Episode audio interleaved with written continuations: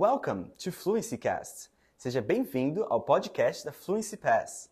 Hoje você vai ouvir um novo diálogo relacionado a vocabulários e gramáticas aprendidos do Questions, a maior comunidade online de perguntas e respostas sobre inglês do Brasil. Let's go! School Vocabulary Dialogue Diálogo sobre a escola.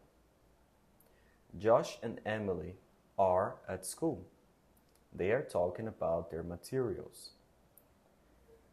Finally, the class finished. I'm desperate to eat something. Where do you want to go? I was going to the school cafeteria. All right, I'm coming with you. But before going, I need to look for my folder and stapler that I forgot in class. Thanks for reminding me. I forgot my sharpener on the table.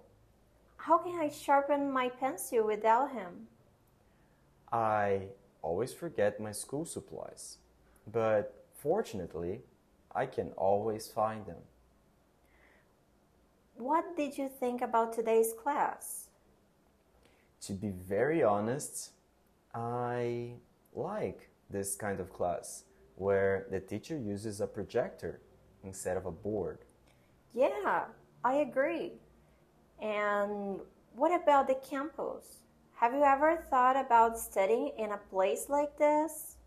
Yes, the campus experience has been amazing. Thanks for asking. Let's go. Yeah, let's go.